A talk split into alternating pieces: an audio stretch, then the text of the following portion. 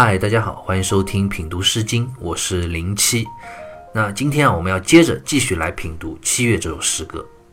到目前为止，我们一共读了诗歌的前四段。诗歌第一段点出了诗歌的写作主题线索，即古人一和食这两个方面，因为这是人之为人嘛，要生存的最重要的两个方面。那我们现在讲的人最基本的温饱问题，温饱指的就是一和食两个方面。所以衣这个主题啊，诗人是先开始讲的。他在诗歌的第二和第四段，主要就是从衣这个主题切入，从女性的视角描写了古人养蚕、取丝、织布、做衣的这样一个完整的过程。其中啊，也带出了古代女性生活的方方面面，塑造了一个中国古代女性的文学典型。那接下来诗歌第五段开始，诗人就要慢慢的把诗歌的描写主题啊，从衣转到食了。但是诗人在做这样的文学描写转换的过程中啊，他并没有非常直接和突然，而是在转换主题之前，先用了一个非常精彩的过渡段落作为衔接。我们接下来读的诗歌的第五段，就是起到了这样一个承转结合作用的过渡段落。我们就接着先来读一下诗歌第五段的前两句：五月诗中动谷。六月蓑鸡阵雨，七月在野，八月在雨，九月在户，十月蟋蟀入我床下。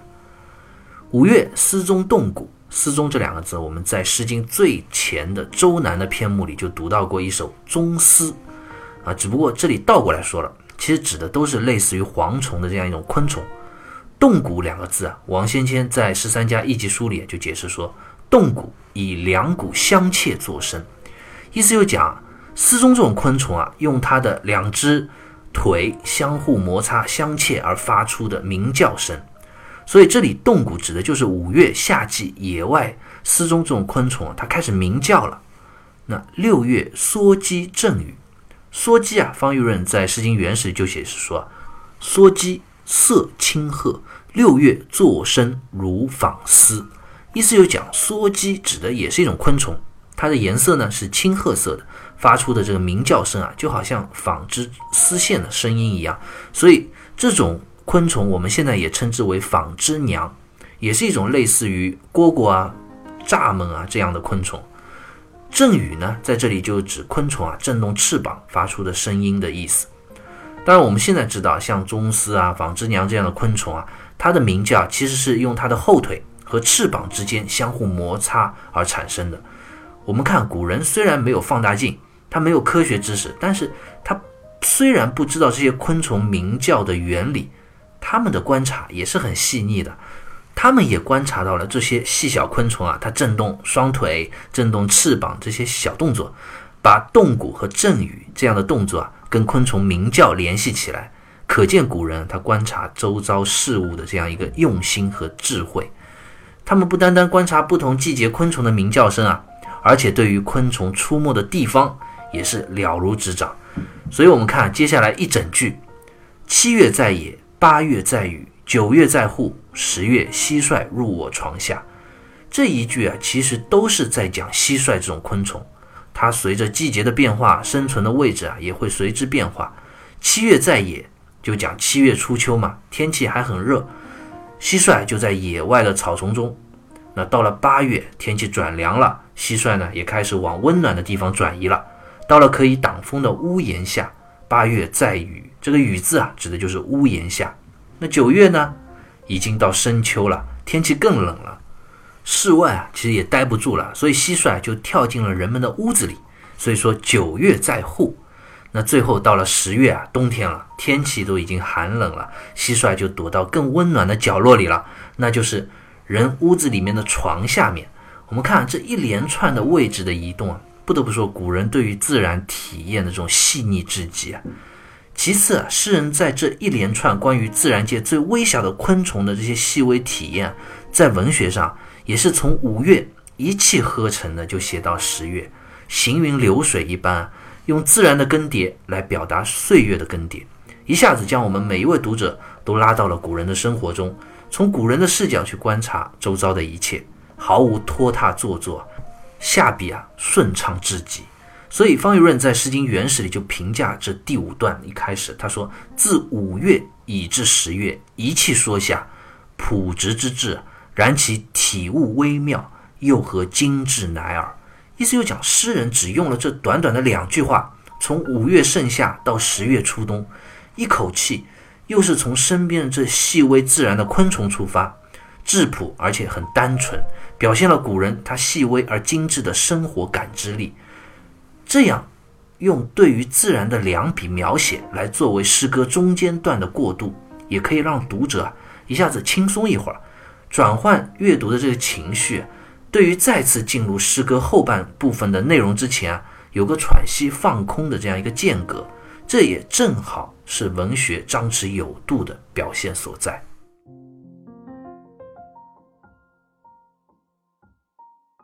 那诗人在用两笔一气呵成的对自然的昆虫的细腻描写作为文学过渡之后啊，诗歌的主题还是要顺着回到人的生活中，所以第五段的后两句就又在描写古人的家庭生活了。其实诗人刚刚讲的最后一句啊，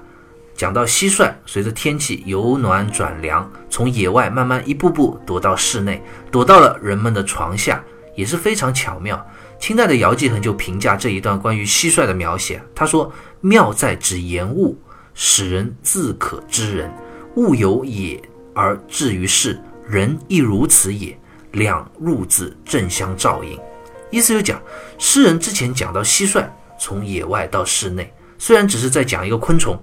它的生活习性随着季节变化而转变。但是天底下的生物啊，其实本质上不都相类似的吗？人是万物之灵，也是生物。季节变化了，天气寒冷了，不也跟蟋蟀一样，要从野外的劳作慢慢转为转到室内御寒过冬了吗？所以接下来啊，诗歌前面这么多段是讲了古人在外劳作的这个画面，那诗人在这里接下来就顺着蟋蟀入户的这个过渡往下讲。也就自然的讲到了寒冷的冬天，人们啊也都从野外的劳作回归到了温暖的室内的场景。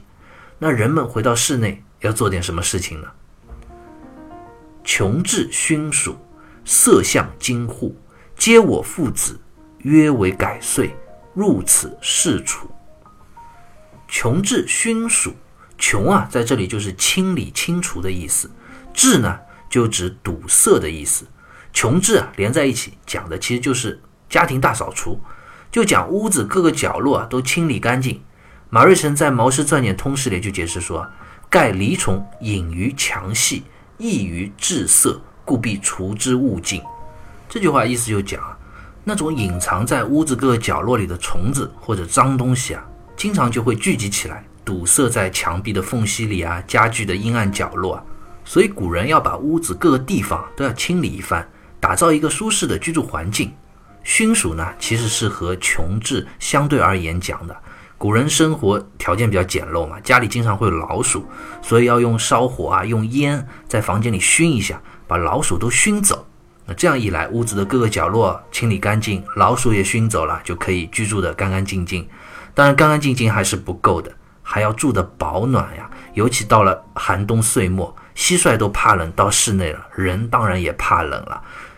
所以也要把屋子弄得暖和起来，怎么暖和呢？所以诗人接下来就讲“色相近户”，色就是堵塞的意思。向字呢，《说文解字》里就解释说：“向北出有也”，其实就指古人屋子朝向北面的窗户。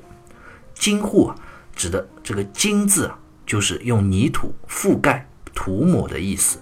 毛氏里就讲“庶人庇户”，意思就是说。古人所居住的屋子跟我们现在可不一样，我们现在都是钢筋混凝土啊，室内还有空调地暖的。古人可艰苦多了，他们的房子都是非常简陋的，就是用篱笆、用树枝、竹子这样的植物啊，这样编织起来围起来，然后上面再铺上茅草做屋顶，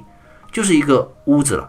一到冬天，这屋子四面都透风，所以古人要把朝北的窗户堵起来，把屋子。墙上的缝隙啊，都用泥土涂抹覆盖起来，这样才能够形成一个相对封闭的空间，才能保暖，度过这样一个寒冬。当这些过冬的准备工作啊都完成了之后，就能够安安心心的在家里过冬过年了。所以诗歌这一段最后一句啊，就讲到了：“接我父子，约为改岁，入此事处。”“皆”这个字有感叹之意，这一句其实很好理解。古人就在讲：“哎，感叹我这辛苦的妻子和孩子们，忙碌了一整年，如今终于到了年底，终于到了一个稍微可以休息一下的小时光了。大家赶紧到温暖的屋子里来吧，好好的度过这样一个寒冬岁末。”我们看啊，从这段的最后这句话里，我们虽然可以感受到古人对于劳作艰辛的这种感慨，但是也真的可以体会到那一份一家人相处一世的幸福，彼此温暖的这种爱意。其实我们会发现，这里说话的主人公已经悄悄地转变了，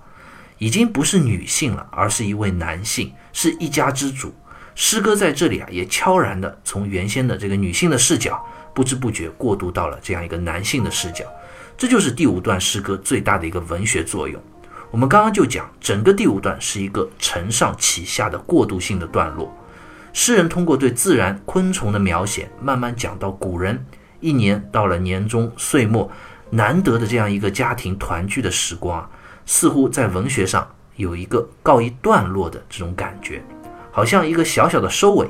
其实是对之前四段古人妇女关于一的这个主题的一个收尾。那接下来过完这个冬天，过完这个年，大家是不是又要开始忙碌起来了呢？所以啊，诗人接下来从诗歌的下一段开始，又要展开一个全新的篇章了。但是不同的是，主题要变了，变成了食这个主题，而且诗歌的内容啊，也要开始讲古人最重要的农业活动了。因为农业活动跟吃跟食物是有密切的关系的。所以诗歌描写的主人公啊，也要变成一位男性了，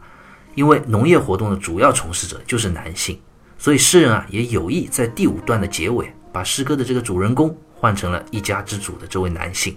我们看这一切啊，在文学上通过诗歌这第五段都过渡的这么自然，这么顺畅。那古代男性他的生活劳作又是怎样的一番情形呢？那我们下一段开始啊，就要介绍。食这个主题的内容，以及中国古代男性的这样一个文学典型。好，那我们下期再会。